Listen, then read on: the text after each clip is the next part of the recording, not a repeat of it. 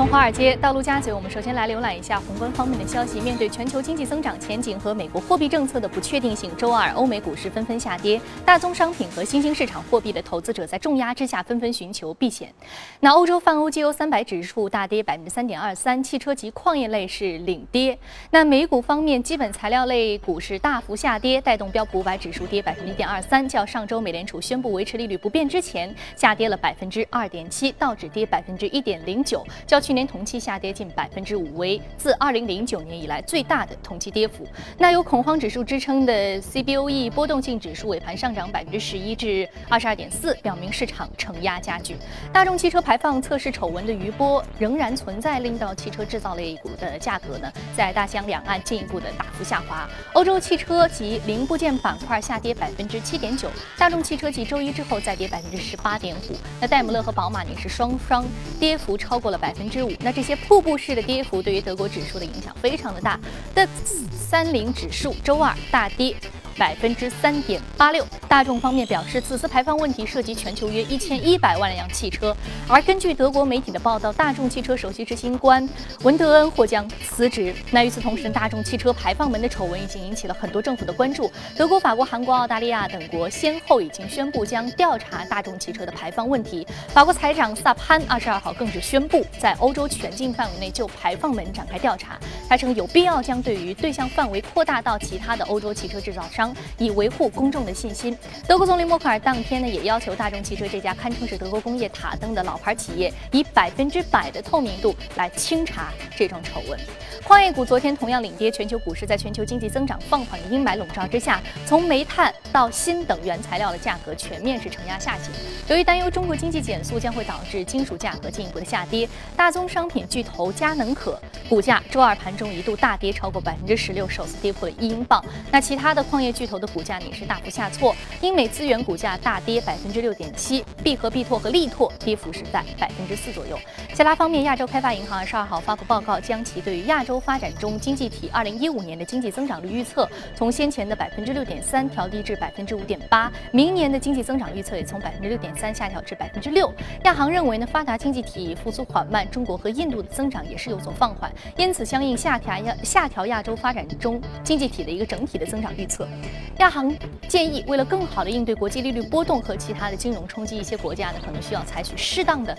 措施来管控资本流动，比如说减少对外币贷款的依赖。好，刚刚我们浏览完了宏观方面的消息，我们再来关注一下美股隔夜三大指数的一个表现情况。我们看到三大指数都是呈现了一波下挫的格局。那具体来看呢，道琼斯工业平均指数下跌百分之一点零六，纳斯达克综合指数收盘下挫百分之一点五，标普百指数收盘下挫百分之一点二三。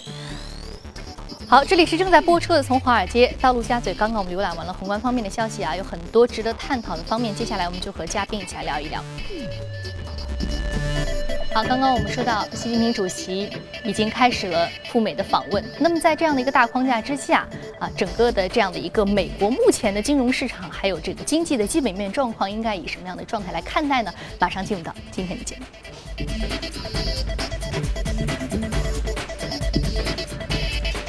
好，今天我们请到现场的呢是来自于华创证券机构销售部的副总裁简佳先生，简先生早晨好。早上好。嗯，我们刚刚在节目当中聊到了有关于习近平主席访美的一个重要的一个这样的一个大方向，但是我们看到其实呢，在这个宏观方面，呃，反复我们说到的就是说人民币汇率的这样一个持续的一个贬值，对美货币的一个贬值，还有更加重要是中国这个外汇储备的一个资本的这样一个流出啊。其实我们看到在之前这个九月底的这个美联储利率决议的时候，我们看到它是。不加息的，在这其中，他又把这主要的一个责任推给了中国，说是因为中国经济放缓，所以我们美联储决定不加息啊。其实你的这个预测也是再次得到了印证。那么你认为美联储会不会在年内加息呢？而且我们该怎么去看待目前的这样一个状况？我们包括这个中国的一个资本持续的外流，人民币的一个贬值，还有对于这个中国经济放缓的一个担忧。对，呃，我们先来说说美国的，还是说说这个美联储议息会议啊？因为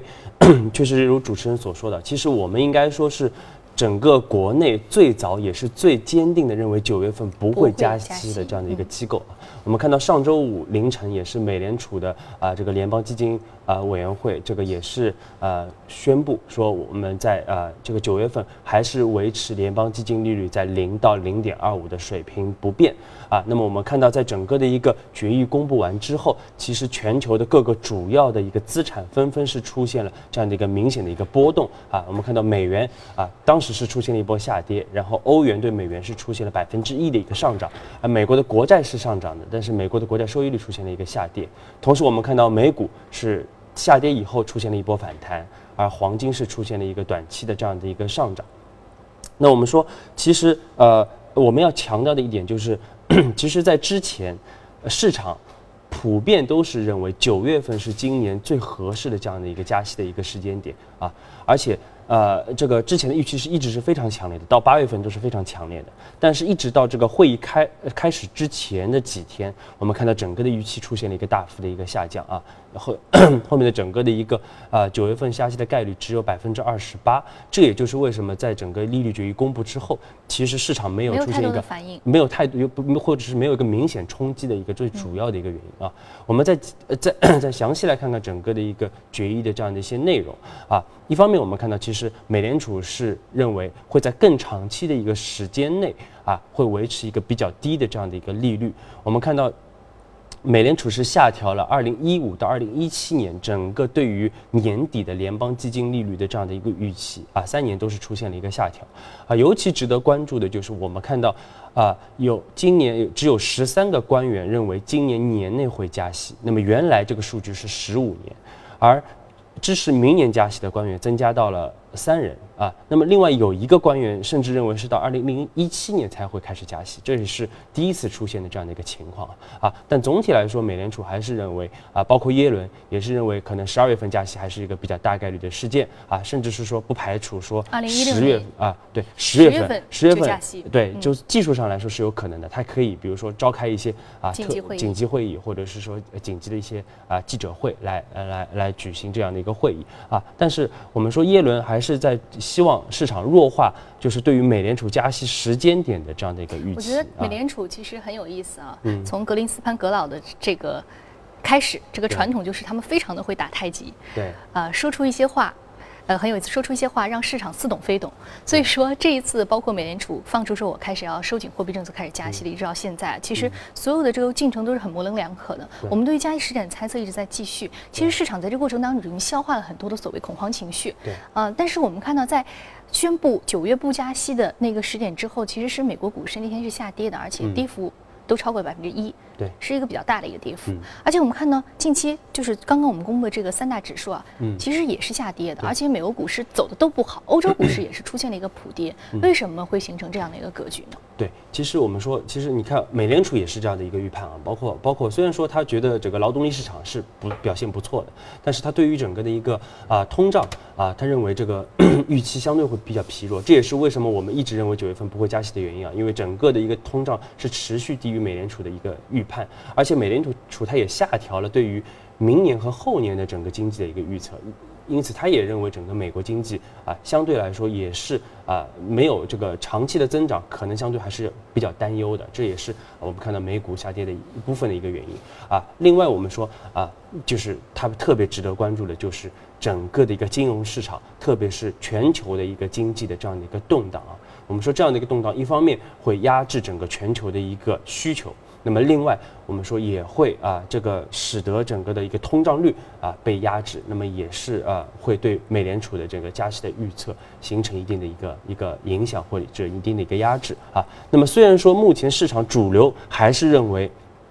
十二月份是一个加息的这样的一个时间点啊，但是我们建议投资者。啊，千万不要排除说啊，会在二零一六年，甚至是说二零一六年年中才开启十年来首次加息的这样的一个可能性。而且我们认为这样的一个可能性，这样的一个概率正在进一步的一个上升。嗯，所以大家对于美联储加息时点这个论调，不应该过于的这个相信美联储说的这个可能性的论调，更多的可能还是要看市场的表现。所以简佳，你认为不排除到二零一六年年中才开始开启加息的步伐。好，嗯，对于这个宏观方面的这个讨讨论呢，今天我们有了一个新的观点啊，就是可能到二零一六年年中才可能会开始开启加息的步伐。这个观点是简家提出来的，我们来看一下，到明年年中是不是才开始加息？好，接下来我们来关注一下隔夜领涨的板块和个股分别是什么。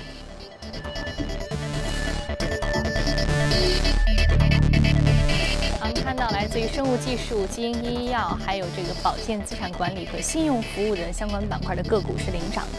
那今天我们要说到的这个个股呢，是来自于生物医药板块的 Vesicula Biogenics。是生物医药板块的一只个股，是属于这个预期临床数据向好，所以它的隔夜股价上涨了将近百分之二十多一些啊。那为什么就是这个我们说生物医药板块就是核心技术？那这个公司的一个核心技术的看点是什么？对 v e s i l i Biotechnology 它也是一个以色列的一个公司啊。我们说它主要的也是啊基于基因来进行一些啊生物医药研发类的这样的这样的一个公司。那么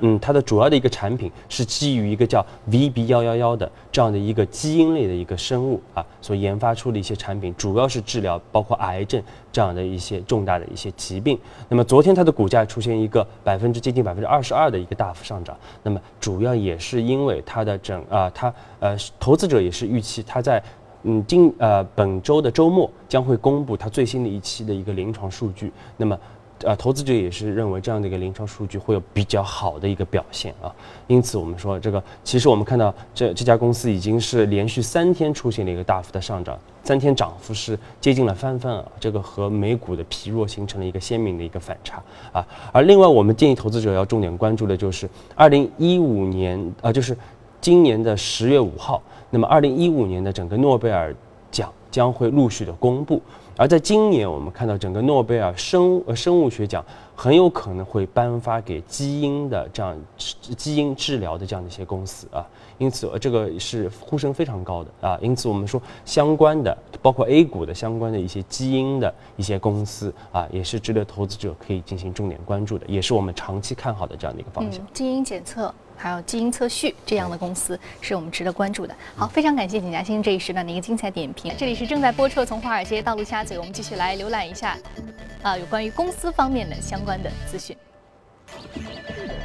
我们首先关注的是 Group On，美国最大的团购网站 Group On 周二宣布，计划呢在全球范围内裁员约是一千一百人，相当于员工总数的百分之十。此举呢是该公司对于其国际业务进行重组的一部分。那该公司预计此次裁员将产生最多三千五百万美元的开支，其中大部分呢与员工的遣散和薪酬福利是相关的。美国视频播放服务商 Netflix CEO 日前预计，有线电视寿终正寝的日子已经不远了。未来呢，十至二十年内，网络电视将会一统电视的天下。有统计显示，今年上半年，时代华纳、康卡斯特等有线电视的服务商的订阅用户同比增长已经变成了负值。而在有线电视产业的前景黯淡之际，美国有线影视运营的个股也是遭遇了猛烈的抛售。中国经济增速出现放缓的迹象，不过呢，仍然有不少的外资公司选择加大在中国市场的投资。艾利尼尔森日前呢，在中国新设立了亚太研发中心，他们对于行业发展以及中国经济的前景保持乐观。In recent years, we see the slowdown in China's uh, economy, but Avery still continues to expand its investments in China. Does this mean you still think the future of Chinese market is optimistic? We see the business around selling adhesives and adhesive solutions and tapes into consumer electronics, automotive, and other general industrial products is, is a place that we see as being a great opportunity. It's still a very big industry, and also the business, particularly here in China, is growing very fast. So we continue to see great opportunities with, with the business here in China. In 2007, Avery Dennison opened three branches in China. One particular research center is located in China's Kunshan city. It was also Avery's first R&D center outside of USA. Could you please tell us what was motive behind the action? It was important for us to have research and development happening here in China to support our customers here, be faster in response, and actually understand the needs of, of the business here in China.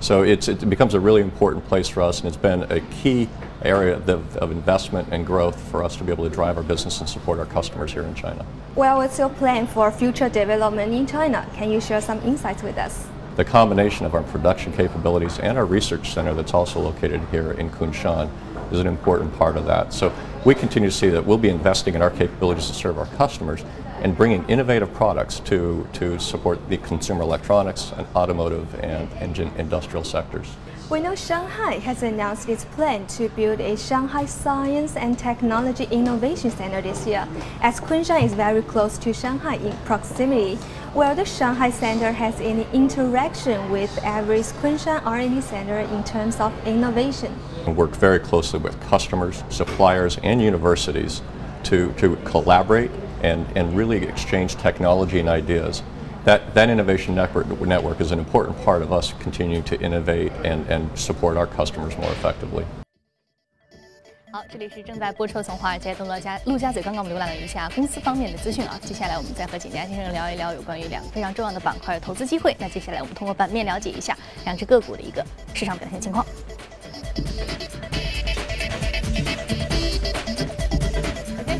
板块迪士尼下跌幅度是百分之一点零六，但是今天呢，我们可能不说它的动漫板块，要说它的这个房地产板块。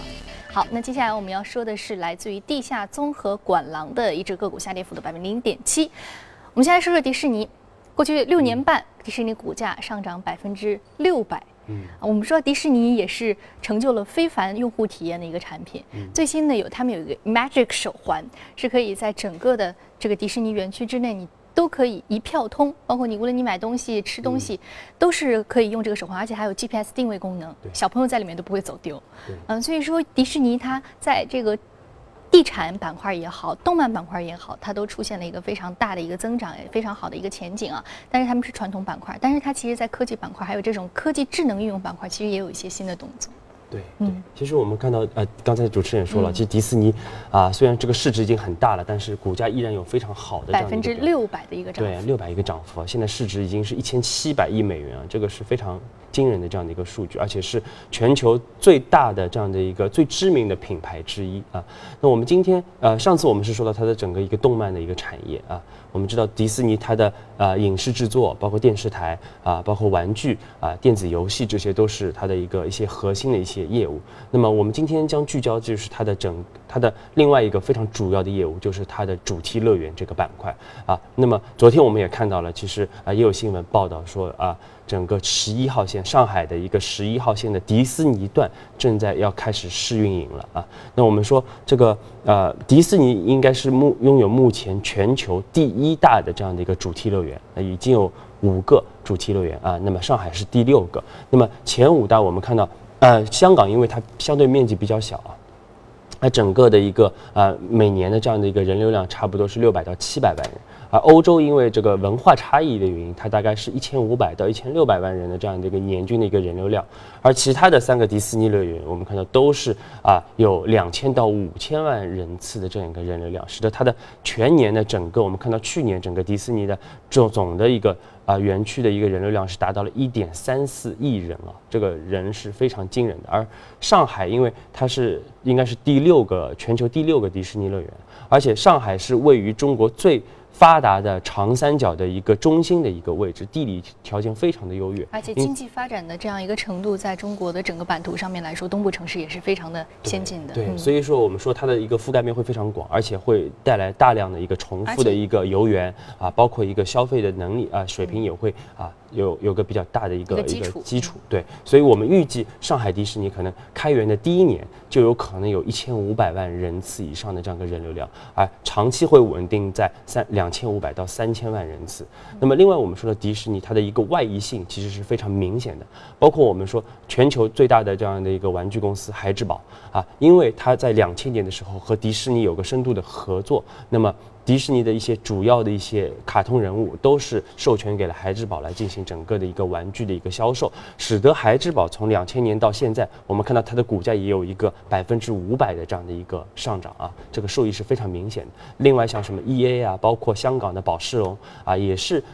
这曾经明显受益于和迪士尼的这样的一个深度的合作。那么目前来看，我们认为上海迪士尼可能相对最直接受益的就是本地的这样的一些餐饮和旅游的一些。产业啊，以及周边的，我们说周边的一些呃休闲类的这样的一些啊产业都有可能会受益啊。但是长期来说，我们说这个其他的一些衍生品的一些一些板块和相关的这样的一些板块都有可能会受益于整个上海迪士尼的一个开源，而且我们认为迪士尼很有可能是下半年最核心、最主要的这样的一个主题的一个投资的板块，因为未来还有不断的会有一些催化剂来出现，来提振整个的一个板块的热度。嗯，等到迪士尼迪士尼开源了，那么这个非常重要的一个主题投资板块是我们 A 股市场非常值得去挖掘的。我们接下来来看一看迪士尼概念股。